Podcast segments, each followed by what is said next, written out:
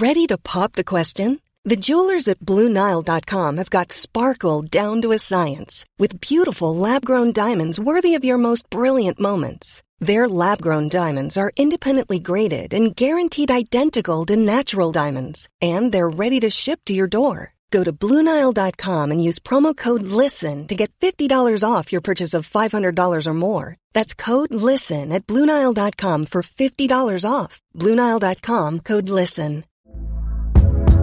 Hey there, it's Michelle Norris. I'm host of a podcast called Your Mama's Kitchen. When I travel, I'm usually looking for a way to find a taste of home when I'm not at home. And one of the things I love to do when I am at home is entertain. And Airbnb allows me to do that. When I was in California recently, I rented a house that had a great kitchen. And when we were sitting around the table, we were all thinking, we're in someone else's house. Someone could be in all of our homes as well.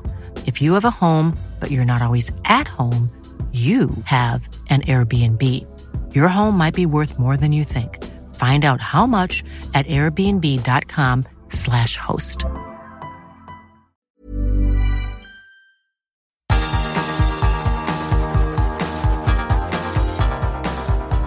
Universo Premier, tu podcast de la Premier League.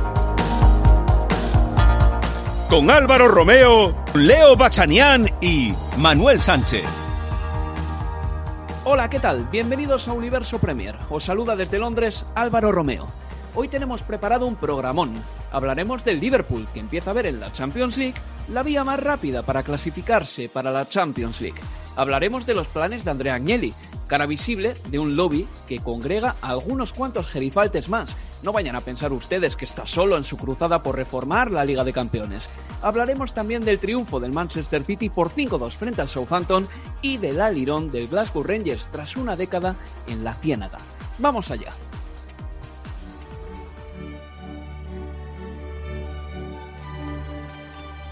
And it goes out of play off the corner flag for a throw to Porto, which will signal the end of the game. And Juventus are out. And it will be a 26th year without winning this competition. What a famous victory that is for Porto. Liverpool are in the draw for the quarter-finals. The final score in Budapest was Liverpool 2, Leipzig nil. Liverpool go through 4-0 on aggregate. And Mbappe with the opportunity to give PSG the lead on the night and a 5-1 aggregate lead. Right footed, sends it into the roof of the net. It's another goal from Kylian Mbappe against Barcelona. Messi unleashing from distance. Oh, what a goal! The first of the four they need. Lionel Messi with a thunderbolt. Haaland's got it all. He's got absolutely everything, and he's still so, so young. It was just uh, a matter of time before he scored more goals than me in the Champions League anyway.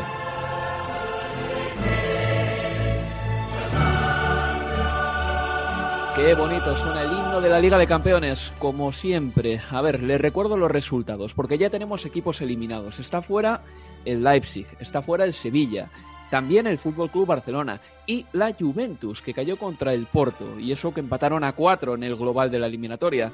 Eh, a mí esta derrota de la Juventus eh, por el valor doble de los goles me recordó a esa vieja reclamación que tiene Simeone, que dice, yo puedo entender que exista el valor doble de los goles a domicilio en caso de empate, pero lo que no entiendo es que el equipo que juega la vuelta fuera de casa eh, tenga 30 minutos más en una prórroga para, con esa ventaja ¿no? de, que le valga eh, doble el, eh, el, gol que marca a domicilio en caso de empate, y puedo comprenderlo perfectamente. El Porto dispuso de esa ventaja durante 120 minutos y la Juventus solo durante los 90 del partido de Dragao. Pero bueno, los resultados son los siguientes. La Juventus le ganó 3-2 al Porto, pero cayó eliminada. El Borussia Dortmund y el Sevilla empataron a 2 con un doblete de Haaland. 5-4 en el global de la eliminatoria para el equipo eh, alemán. El Liverpool le ganó 2-0 al Leipzig. 4-0 en el global de la eliminatoria para los de Jürgen Klopp, que están muy mal en liga, pero que están en cuartos de final de la Liga de Campeones.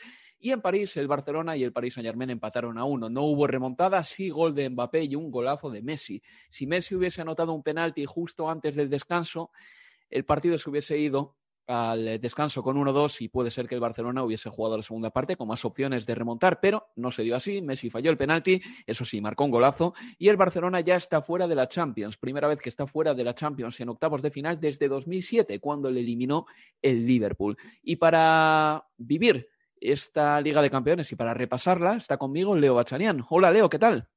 ¿Qué tal? Muy buenas, Álvaro. Bueno, Leo, en primer lugar hay que decir que lo más eh, sorprendente es la eliminación de la Juventus. Sabíamos que había perdido 2 a 1 en Dragao, pero bueno, esperábamos que en casa consiguiese eliminar al Porto. No fue así. Eh, el Porto marcó en la prórroga ese gol de falta que, en el que se dio la vuelta a Cristiano Ronaldo y a partir de entonces la Juve tuvo ante sí pues eh, una montaña que escalar no bastó con ese gol que marcó Rabiot, eh, a la Juve le faltó un gol más y al final la Juve queda eliminada y tiene su ironía el asunto porque esta misma semana Agnelli volvió a hablar a los medios de esa Liga de Campeones nueva, ya no se habla de la Superliga e incluso empezó a decir cosas del tipo que entre los grandes equipos no se pudiesen quitar jugadores entre ellos, es decir, Agnelli que está abogando por eh, un cambio muy importante en el fútbol que haría más ricos a los ricos, pues de repente ve como su Juventus cae en octavos de final de la Liga de Campeones un año más. Sí, la verdad que creo que no pasaron ni 24 horas desde que pronunció lo que sería eh, el nuevo formato de, de, la Champions y menos de 24 horas después su equipo queda eliminado de la competencia en esta temporada y casi 100 eh, presidentes o dueños de clubes se pronuncian en contra de, su proyecto. Pero volviendo a, la serie de, sorprendente como merecido, ¿no, Álvaro? Porque la verdad que mereció el pase el conjunto de, de Conceizao, fue mejor a lo largo de, toda la serie con un Pepe sobre todo en el partido jugado en Turín, realmente imperial Álvaro, 38 años y, estuvo así donde tenía que estar en cada corte necesario hasta el último segundo, porque recordemos cómo estira en ese salto la pierna para evitar un último disparo a puerta de, la lluvia ya en, tiempo de, descuento, así que el Porto se mete eh, en cuartos y la Juve tercera temporada consecutiva quedando sin tener la chance de acceder a, semifinales con Ronaldo. Primero fue el Ajax, si mal no recuerdo, la temporada pasada el Lyon y ahora el conjunto de Conceizao. Sí, es verdad. Eh, hay que decir que me esperaba un poquito más de la Juventus, ¿no? Se podía esperar un poco más de ellos. Eh, el tema de Pirlo no les ha salido bien del todo, Leo. Eh, se buscaba mm, un entrenador que ganase la Liga de Campeones o que llevase al equipo a cotas más altas en la Champions, después de la experiencia de Sarri, después de lo de Allegri, que nunca consiguió ganar la Champions, pero ya son más de veintipico años sin ganar la Liga de Campeones para la Juventus, que repito una vez más, no creo que sea la obligación de ningún club, pero desde luego la Juventus tenía que haberla peleado un poquito más y me sorprendió sobre todo la vacuidad de, variantes a la hora de atacar de la Juventus. Cuadrado tiró 32 centros en ese partido. O sea, parecía que todas las opciones de la Juve pasaban por los centros de Cuadrado eh, buscando la cabeza de Morata o de Cristiano Ronaldo. Es algo muy pobre para un equipo que se supone que tiene más registros. Sí, es más, eh, tanto se repitió la acción que por pasajes en la segunda parte, cuando tenía la pelota cuadrado, instantáneamente la defensa del Porto retrocedía al área porque sabía que venía el centro y cuadrado, aún con metros para correr hacia adelante, porque el movimiento era instantáneo de los hombres de, de Conceizao, aún así también sacaba, sacaba el centro. Quizás lo, positivo es que hay dentro de este plantel de la Juve futbolistas con, con futuro, hay futbolistas eh, jóvenes, otros de mayor renombre, no pongo así a, Cristiano, que sabemos que es, bueno, es un animal de, fútbol mundial, pero bueno, pensando a futuro, veremos si ese futuro es con Pirlo o sin Pirlo, pero creo que dentro del contexto de eliminación, otra vez más, tiene con qué creer que el futuro puede ser algo más promisorio. Sí, con gente como Kiesa, Bernardeschi, Kulusevski, eh, Delight y una serie de futbolistas muy jóvenes, de Miral incluso, que pueden aportar mucho a la Juventus en el futuro. Y yo no coincido con las críticas a Ronaldo tanto, simplemente creo que tiene que jugar arriba él solo y no con otro delantero más. Tiene que ser el único jugador del equipo que no defienda, pero si ya tienes dos que no defienden demasiado, la cosa se complica bastante. Hacemos una pausa y continuamos aquí, en Universo Premier. Universo Premier, tu podcast de la Premier League. Me apetece seguir hablando de la Liga de Campeones con Leo Bachanian mientras esperamos a Manuel Sánchez, que es todavía un chaval, pero ya ha aprendido a hacerse de rogar y a generar expectativas. ¿Se dejará caer por Universo Premier? ¿Le escucharemos hoy? ¿Se estará yendo a la competencia? Pronto lo sabremos. Pero Leo, tengo muchas ganas de hablar de la Champions porque ya aparcamos el tema de la Juventus y quiero centrarme en el Liverpool, que le ganó 2-0 al Leipzig, 4-0 en el global de la eliminatoria. Los goles del Liverpool los marcaron Salah y Mané. No jugó Roberto Firmino, sí jugó arriba Diogo Jota y creo que el jugador portugués poco a poco está demostrando que ya está casi listo eh, para ser titular en este Liverpool. Está al 90%, diría yo. ¿eh? Tiene muy buena pinta para todo el tiempo que ha estado fuera, pero también es verdad que los jugadores jóvenes, cuando se lesionan y están un largo tiempo fuera de los terrenos de juego, pillan la forma más rápido que los jugadores más veteranos. El Liverpool ahora mismo tiene la cuarta plaza en la Premier League a siete puntos de distancia. A lot can happen in the next three years. Like a chatbot may be your new best friend. But what won't change? Needing health insurance. United Healthcare Tri Term Medical Plans are available for these changing times Underwritten by Golden Rule Insurance Company, they offer budget-friendly, flexible coverage for people who are in between jobs or missed open enrollment. The plans last nearly three years in some states, with access to a nationwide network of doctors and hospitals. So for whatever tomorrow brings, United Healthcare Tri-Term Medical Plans may be for you. Learn more at uh1.com. Many of us have those stubborn pounds that seem impossible to lose, no matter how good we eat or how hard we work out. My solution is PlushCare PlushCare is a leading telehealth provider with doctors who are there for you day and night to partner with you in your weight loss journey. They can prescribe FDA-approved weight loss medications like Wagovi and Zepbound for those who qualify. Plus, they accept most insurance plans. To get started, visit plushcare.com slash weight loss. That's plushcare.com slash weight loss. Hey there, it's Michelle Norris. I'm host of a podcast called Your Mama's Kitchen. When I travel, I'm usually looking for a way to find a taste of home when I'm not at home. And one of the things I love to do when I am at home is entertain. And Airbnb allows me to do that. When I was in California recently, I rented a house that had a great kitchen. And when we were sitting around the table, we're all thinking, we're in someone else's house. Someone could be in all of our homes as well. If you have a home, but you're not always at home, you have an Airbnb. Your home might be worth more than you think. Find out how much at airbnb.com/slash host. Y está a cinco partidos de ganar la Liga de Campeones. Yo digo esto porque ahora mismo no sé cuál es la manera más fácil para el Liverpool de clasificar para la próxima Champions.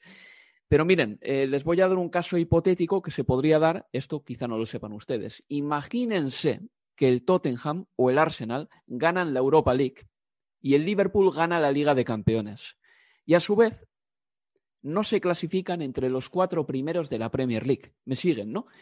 Pues el cuarto de la Premier no iría a la Champions, porque la Champions League solo permite que haya cinco representantes de un mismo país. Es decir, si el Liverpool, por ejemplo, no se clasifica entre los cuatro primeros de la Premier y el Arsenal, vamos a decir, tampoco, pero ganan la Champions y la Europa League respectivamente, los tres primeros de la Premier irían a la Champions, más el campeón de la Champions, que sería el Liverpool, más el campeón de la Europa League, que sería hipotéticamente el Arsenal.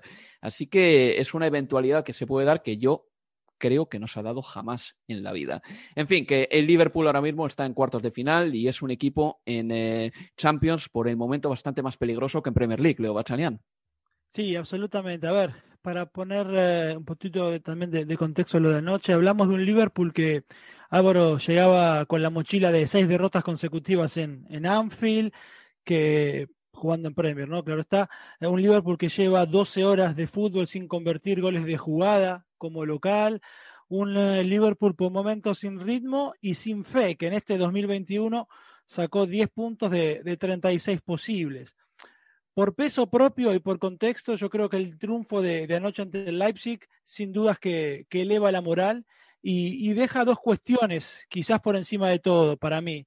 La primera es eh, Mo Salah y su gol 25 de, de, la temporada. Ningún otro futbolista de la Premier ha, marcado más que el egipcio. Y lo extraño, me parece, lo que a mí me llama la atención, es que son 25 goles sin que sea una 2021 descomunal en cuanto a su rendimiento. Hmm. ¿Se entiende? Si vos me preguntás, el mejor futbolista de esta temporada, a mí, Mohamed Salah, no se me viene a la cabeza enseguida.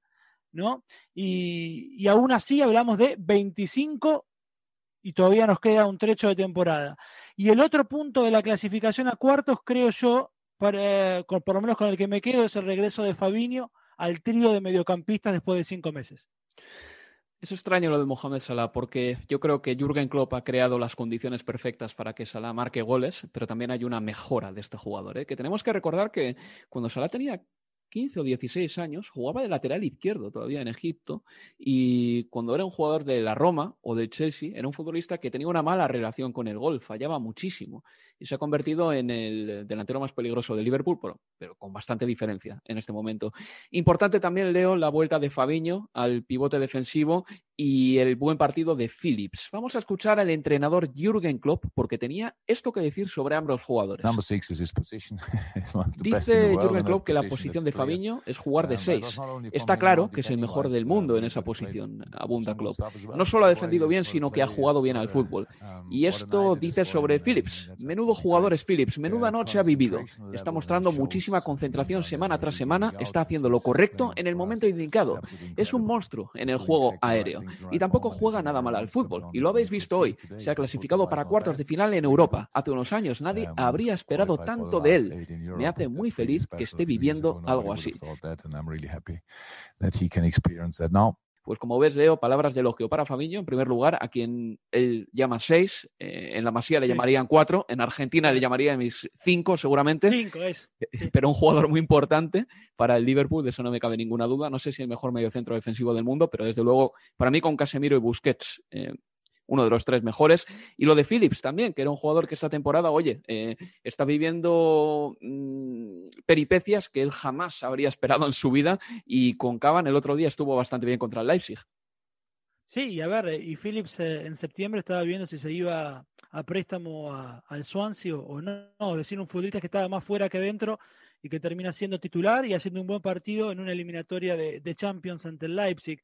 Yo creo que hablamos mucho en su momento de, de que la baja de Van Dijk estaba clarísimo que no solo resentía la, última línea, sino que tenía impacto en todo el equipo, en la mitad de la cancha, porque perdía hombres como Henderson y Fabino que tenían que reconvertirse, perdían ataque porque el equipo podía presionar menos porque no estaba Van Dijk justamente en las coberturas en la mitad de la cancha. Y creo que la presencia de Fabinho por delante de la línea de cuatro, como sucedió anoche, es otra muestra ¿no? de, la influencia que puede tener un futbolista en el rendimiento de, sus compañeros. Porque Wainaldo y Thiago estuvieron liberados también. De hecho, eh, Thiago hizo quizás uno de sus mejores partidos en el último tiempo. Y porque Phillips hizo el partido que hizo también empujado por la cobertura que tenía por delante, que era la de Fabini. O sea que también creo yo, el aporte de Fabinho termina elevando la vara de, de Phillips. Pues aprovecho para invitar ya a esta conversación a Manuel Sánchez, que ha tenido un montón de compromisos en el día de hoy, no sé si importantes o no. Más importante que Universo Premier no hay nada, en mi opinión. Pero bueno, ya tenemos aquí a Manuel. Hola Manuel, ¿qué tal? Hola Álvaro. No te digo más que me he salido mitad ya de la reunión porque, porque ya, ya no daba más de sí. Eso lo mandaré, a tus jefes. Se lo mandaré a tus jefes, a ver qué les parece que te hayas largado en mitad de una reunión. Pero gracias por estar aquí. Manuel, el Liverpool está en eh, cuartos de final de la Liga de Campeones. Está muy mal en Liga, pero en Champions ya le tenemos ahí y yo le adivino un peligro tremendo todavía al equipo de Jürgen Klopp. O sea, nadie me quita de la cabeza que el Liverpool es uno de los favoritos para ganar la Champions, por muy mal que esté en la Premier League.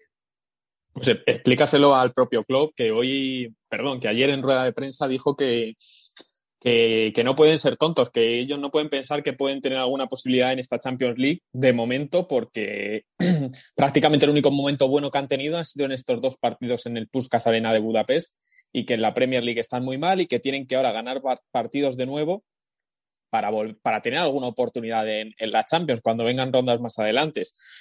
también un poco esto lo, lo, lo, lo, dirá el, calendario, el, sorteo. No es lo mismo que ahora al Liverpool le toque eh, pues el Manchester City o el Paris Saint Germain que le toque, con todos mis respetos, el Oporto, por ejemplo. Así es, eh, el calendario muchas veces eh, te marca un poquito ¿no? tus expectativas en la Premier League. Estoy contigo en eso. Manuel, una cosa también sobre el fútbol español, ya que estamos.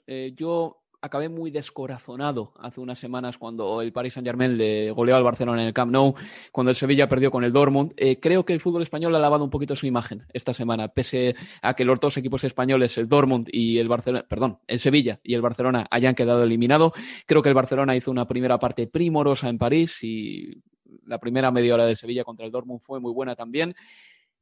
Creo que no todo está tan mal de cara al futuro para los equipos españoles. Si el Barcelona esta temporada, por eh, muy mal que haya estado, por eh, eh, pese a la salida del presidente, pese al Barça Gate, pese a los problemas económicos, parece que se adivina un futuro prometedor con una serie de canteranos y con un entrenador que les está dando también bastante, bastante vuelo esta temporada.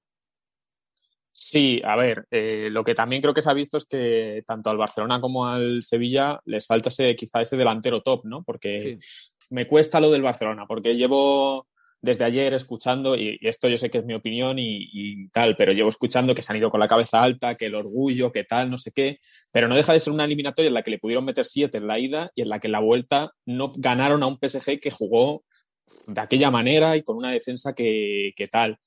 Pero al final ese jugador para, para determinar esta clase de partidos, que sí que tuvo, el, por ejemplo, el Dortmund con Haaland, pues el Sevilla, obviamente, es pues, otro equipo de otra magnitud quizás, eh, eh, no lo tuvo. El Barcelona, cuando en los minutos finales, o no sé si fue la media hora final, el jugador que metió al campo, con todos mis respetos una vez más, era Martin Braithwaite. Pues que no está a la altura de lo que el Barcelona puede requerir cuando tienes que ir a remontar una eliminatoria en la que te hace falta un 0-4 o un 1-5.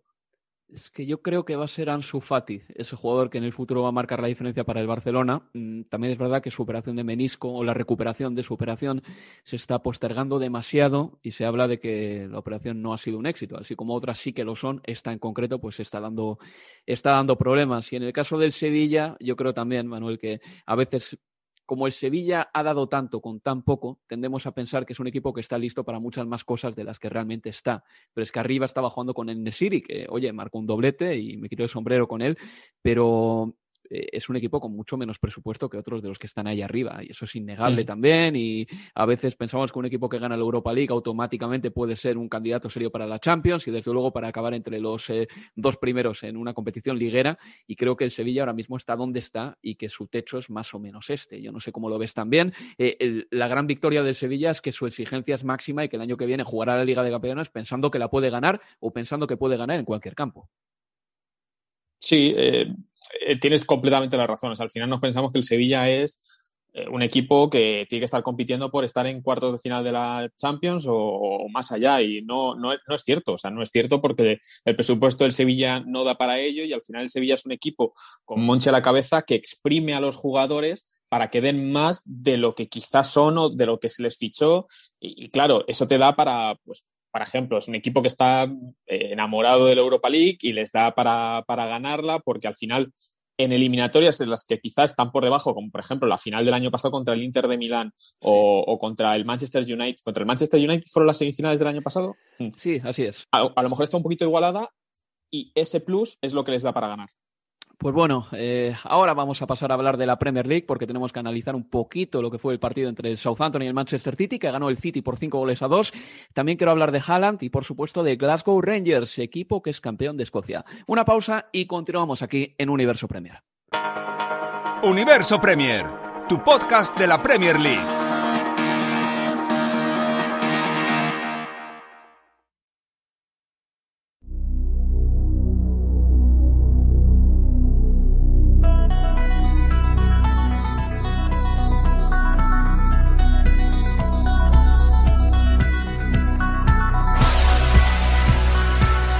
En Universo Premier.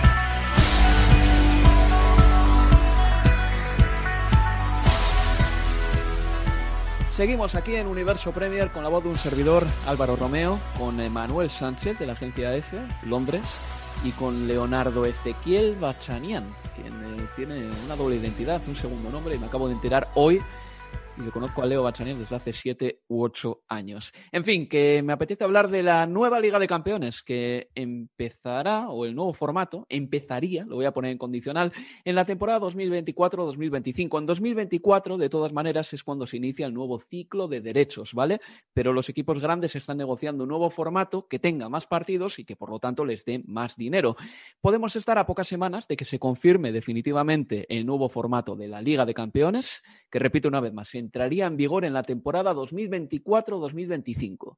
Pasaría de 32 a 36 equipos y la liguilla sería a la Suiza, en un formato que por lo visto ha ideado Edwin van der Sar.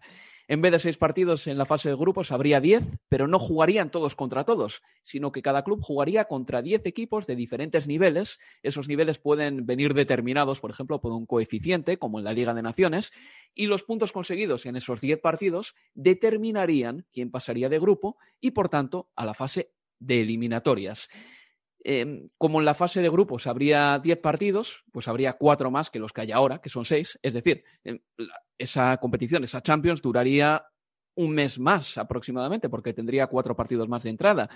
Agnelli, mm, uno de los impulsores, el eh, presidente de la Juventus, aboga porque dos tercios del fútbol de clubes eh, que se juegue sea fútbol nacional y el otro tercio fútbol a nivel europeo. Y para ello aboga también por una reducción de las ligas de 20 a 18. Pero recuerden que la Premier League ya desestimó la reducción de 20 a 18 clubes, que era básicamente lo que pedía el proyecto Big Picture. Así de entrada, mm, Leo Manuel, esto parece un poquito más realista que la Superliga de clubes eh, de la que se hablaba hace un par de meses aproximadamente. Lo que parece claro es que esta Superliga de clubes que tanto se rumoreó ha metido presión a la UEFA para que modifique el formato de la Champions.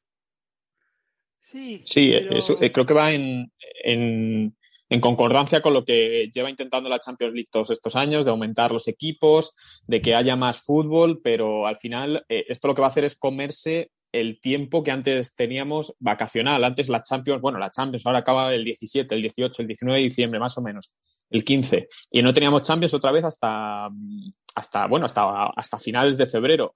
Se va a utilizar ese mes que quedaba para, para jugar. Vamos a empezar antes en septiembre. El calendario futbolístico ya está lo suficientemente compacto como para intentar meter más partidos. Eh, puede sonar relativamente bien desde algún punto de vista, por, porque al final son más partidos, pero claro, vamos a ver más partidos de más calidad o vamos a ver al Manchester City meterle siete a un equipo búlgaro eh, durante un par de jornadas. Como siempre, esto hay que verlo, pero, pero ya veremos, han hecho inventos con la Champions League, os acordaréis de, aquellas, de aquella doble liguilla de, de hace unos años y que al final no han cuajado pero esto al final para los que, los que mueven el, dinero, que son las televisiones y, los, y estos grandes magnates como, como, como Agnelli, que, no estará muy contento después de lo que hizo la Juventus, eh, pues, pues eh, se, lo que, se hará lo que ellos quieran y si les benefician que haya más partidos, porque eso implica más ingresos por televisión, pues habrá más partidos. Eh, serían cuatro partidos más, Leo Bachanian. Así de primeras es lo que más llama la atención. Exacto, se comería cuatro semanas del, del, calendario, pero también hay que, hay que pensar que, estas ideas de, la UEFA o de los poderosos hay que venderla después puertas adentro al resto de, equipos que no conforman esa élite y al resto de equipos que conforman la pirámide del fútbol del país que sea. Y, ayer Steve Parish, el eh, presidente del Palace, y también Parby, el presidente de la Football League, eh, fueron eh, críticos con, esta idea de, reforma de, la Champions, eh, sobre todo para la Football League. Cuatro semanas más de competición de Champions significaría dejar en terapia intensiva una competencia como la Copa de la Liga, que es una de las fuentes de, mayores ingresos para muchos de los dos equipos que, conforman la pirámide del fútbol de Inglaterra por fuera de, la Premier. Y yo creo que la voz de Paris, de Paris es la voz de los clubes quizás de, de, ese más 14, de esos equipos que no forman parte del Big 6, o por lo menos, no sé si de todos, pero de una buena parte. Entonces, una cosa es la idea que puedan proponer los poderosos y la otra cómo la van a vender puertas adentro. Es ahí donde yo tengo las dudas. De todas maneras... conseguirán a lo mejor, a lo mejor esta es la manera de eliminar la Copa de la Liga de una vez, que yo creo que solo interesa al Manchester City porque la gana todos los años y, a y a los jugadores del fútbol manager porque siempre te da una opción de ganar un trofeo adicional. De todas maneras, Manuel, aparte de, ese comentario arbitrario que no tiene por qué carecer de cierto fundamento, ojo. Ah, siempre desde un tono desde un tono jocoso, pero es verdad que la Copa de la Liga se come al final mucho tiempo y hay que plantear, si se ha planteado ya varias veces, cómo de necesaria es en, el fútbol actual. E incluso esta temporada se habló de reducir competición, de reducir partidos, porque es que no daba tiempo a jugarlo todo. No, no, sí estoy contigo. Sí creo que es una competición que algunos equipos, si se la quitas, te dicen, bueno, pues igual hasta podemos vivir sin ella. Pero creo que algunos de los mayores enemigos que tiene eh, la propia competición doméstica en Inglaterra están dentro. Yo recuerdo, por ejemplo, que en unas charlas de estas, unas cumbres de fútbol que se hicieron en Londres, pues creo que fue hace unos 18 meses, Radrizzani, Andrea Radrizzani, uno de los máximos accionistas del Leeds United, hablaba de que la Championship tenía demasiados partidos y el Leeds United estaba todavía en la Championship. O sea, quiero decir que hay muchos dueños aquí en Inglaterra que también abogan por una reducción de partidos a nivel doméstico. Eh, entonces, vamos, los enemigos no están únicamente fuera, también hay algunos que están muy, pero que muy dentro. Y en este caso el Leeds está ya en la Premier League. Eh, si os parece, vamos a pasar de, tema y quiero hablar sobre Haaland, el delantero noruego del Borussia de Dortmund, que anotó dos goles contra el Sevilla, ha anotado cuatro en la eliminatoria contra los hispalenses y la verdad es que parece imparable. En este momento, eh, junto con Mbappé, bueno, ya han leído todo lo que tienen que leer, pero me interesa mucho lo que tenía que decir sobre el Ole Gunnar Solskjaer, porque también es noruego, es compatriota y con sus goles, dos contra el Sevilla, Haaland superó el récord goleador que tenía Ole Gunnar Solskjaer en la Liga de Campeones. Esto decía el técnico noruego del Manchester United sobre su compatriota. Uh, Era cuestión de tiempo que Haaland marcase más goles que yo en la Champions, pero conseguir algo así uh, a los 20 años es fantástico. No hay muchos más adjetivos superlativos que yo pueda ponerle. Lo que quiera decirle se lo diré directamente um, en noruego. I'll say in Norwegian directly to him.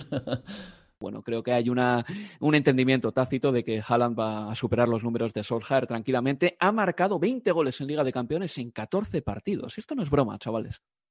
Y además lo de, lo de Solskjaer y, y Haaland no es que estemos hablando de dos compatriotas, como a veces pues piensas, dos brasileños que bueno, que sí, que son compatriotas tal, Haaland y, y Solskjaer se conocen de su etapa en el molde, Solskjaer entrenó a, a Haaland y hace poco reconoció que hablan por, por, por, por, mensaje, que se mandan mensajes, que esto ya, pues bueno, ya sabemos que dio, dio lugar a especulaciones sobre si Haaland puede tener futuro en el Manchester United y decían que cómo va a tener futuro en el Manchester United después de lo que le hizo Roy Keane a su, a su padre, etcétera, etcétera.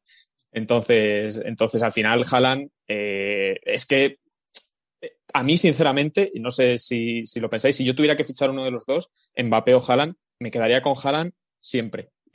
O mi opinión personal. Eh, a mí eh, me parece que Haaland es eh, mucho más directo, más concreto y es un especialista puro en algo que es mm. el gol y que vale mucho dinero, Leo.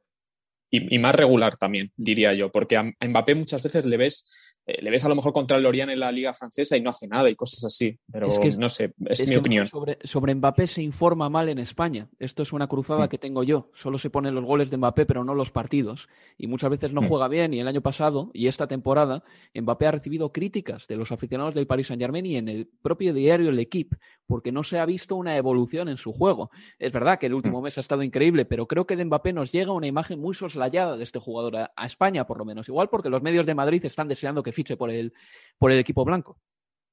Estoy de acuerdo, estoy de acuerdo.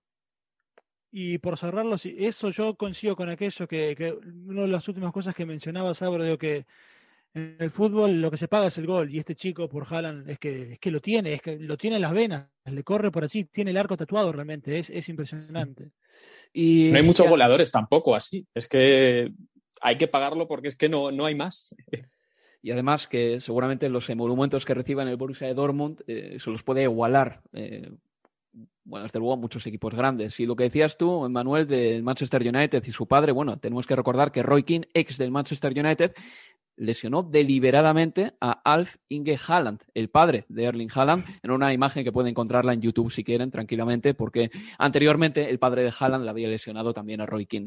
Eh, antes de nada y antes de cambiar de bloque, tenemos un poquito de tiempo para hablar, Leo, tú que viviste ese partido, del 5-2 del Manchester City sobre el Southampton. Vamos a escuchar primero a los entrenadores Pep Guardiola y Ralf Hasenhutel al final del partido. Habla primero Pep. En los primeros 15 eh, o 20 minutos dice el Southampton ha sido el mejor equipo al que nos hemos enfrentado esta temporada. Es muy destacable cómo han jugado. Me han uh, impresionado mucho, pero hoy ha sido la calidad de mis jugadores lo que ha ganado el partido. Mis jugadores han marcado la diferencia. Y esto dice Ralf Hasenhutel. Era mucho esperar que nos llevásemos los puntos de aquí. Es la tercera vez que jugamos contra el City en el Etihad y siempre he tratado de variar. Hoy hemos tratado de atacar más lo que hemos hecho no ha sido suficiente. No esperábamos ganar aquí, la verdad. Esto decía Leo Ralf Hasenhutel de un partido que terminó con 5-2.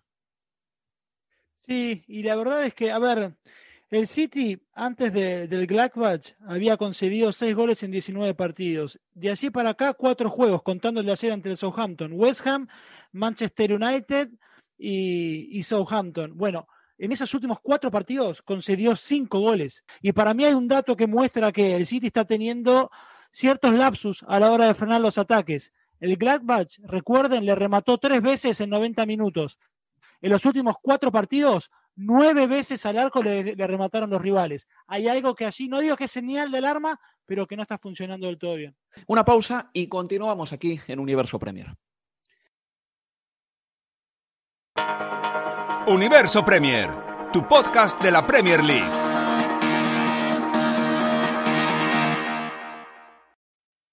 El 7 de marzo, tras ganarle al St. Mirren, el Glasgow Rangers de Steven Gerrard lograba su primer título de liga en una década.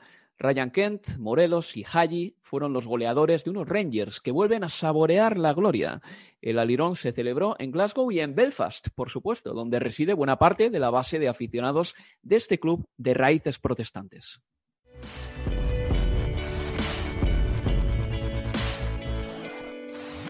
Glasgow Rangers have been relegated to the lowest tier of professional football in Scotland. It comes after the club was forced into liquidation in June due to major financial problems. I think there was always belief that with that support.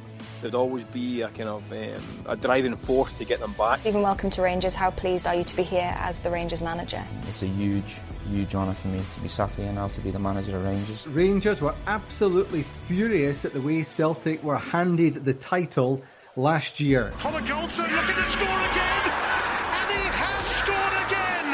And Rangers are in such a good place now. 2 0 up at Celtic Park. They are in control on Derby Day. Here goes the final whistle at Tannadice. Dundee United nil, Celtic nil. Celtic lose grip of the Scottish Premiership title after nine long years of domination. Rangers have won the league for the first time in a decade. Champions for a record 55th time. It's a first honour as manager for Steven Gerrard. It's been a long 10 years if you want to tell, A long nine years of Hut was fantastic. You know, from bottom tier right up to where we are now. I just feel like Rangers are flying at the minute. No matter what goes on and wherever he goes on in his career, he'll never ever be forgotten by this Rangers fan. And Rangers leaves a mark on people. He will never do anything further in his managerial career that will mean so much to so many people.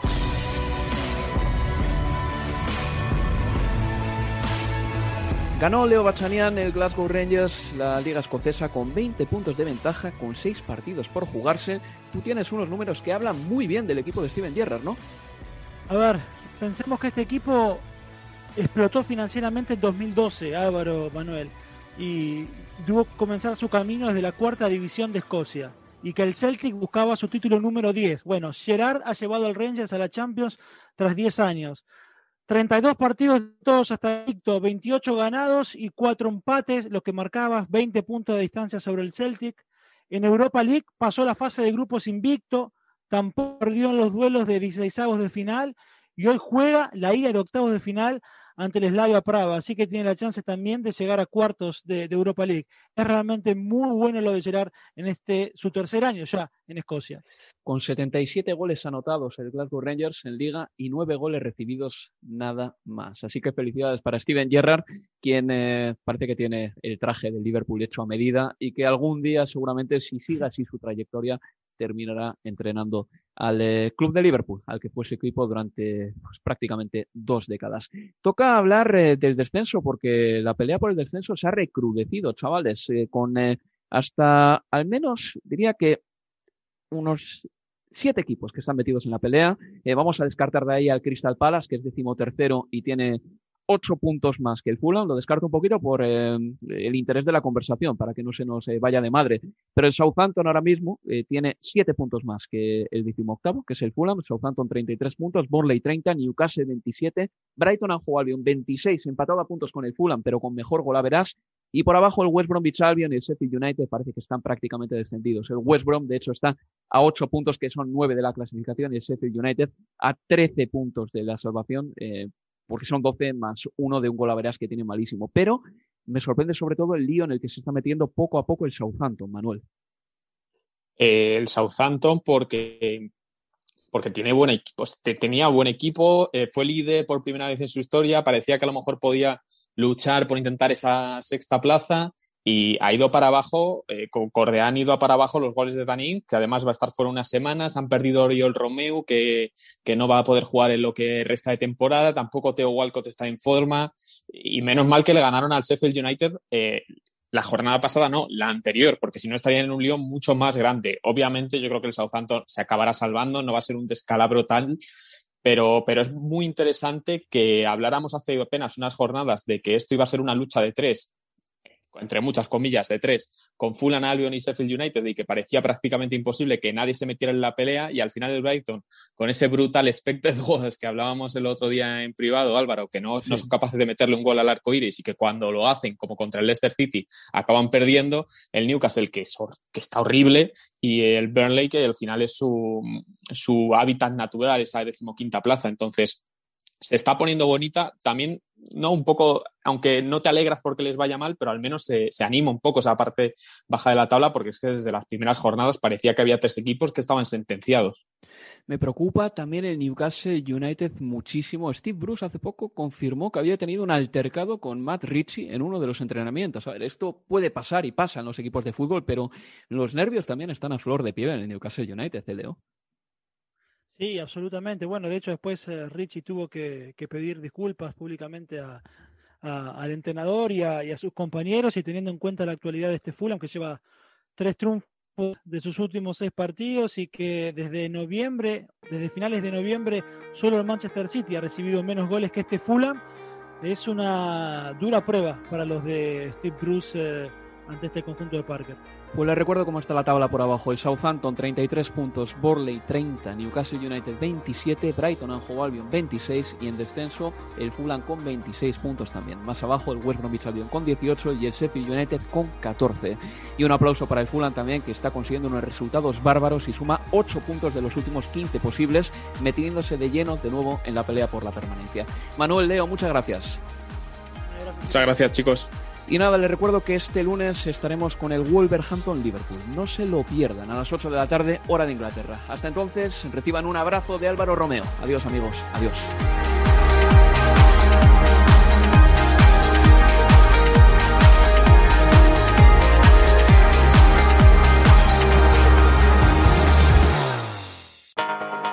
Universo Premier, tu podcast de la Premier League.